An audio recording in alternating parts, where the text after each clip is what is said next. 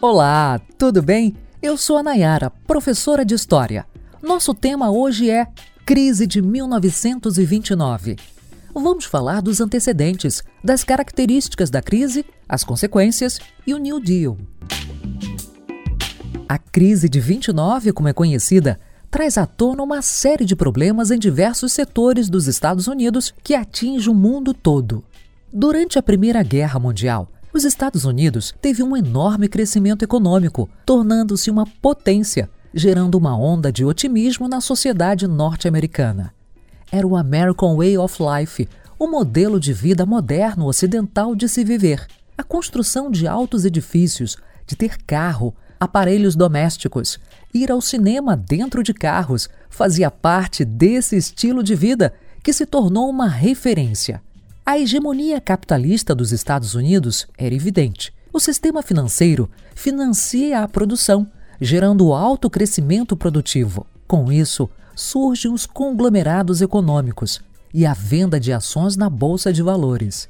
No entanto, essa euforia de consumo foi interrompida com a diminuição do consumo. Os salários não acompanhavam o crescimento da produção. Ocorre também uma superprodução agrícola devido à evolução tecnológica. E ao capital especulativo. As ações de muitas empresas foram supervalorizadas, o que gerou a quebra, o craque da Bolsa de Nova York. As consequências da crise foi uma grande depressão, desemprego, fome e perda de terras, falência dos bancos, fortalecimento do socialismo e o surgimento de ideias antiliberais e antidemocráticas, ou seja, o aparecimento do fascismo, tema de outro podcast.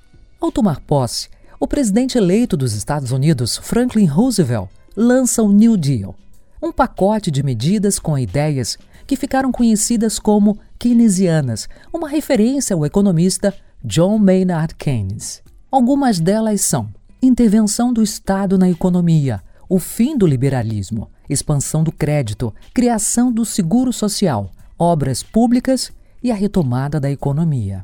Mas o que afasta os Estados Unidos da Grande Depressão e retoma o crescimento econômico é a Segunda Guerra Mundial. Mais um tema para outro podcast. Bom, até a próxima. Ah, se você ficou com alguma dúvida, acessa sondehistoria.com.br e a gente troca uma ideia por lá.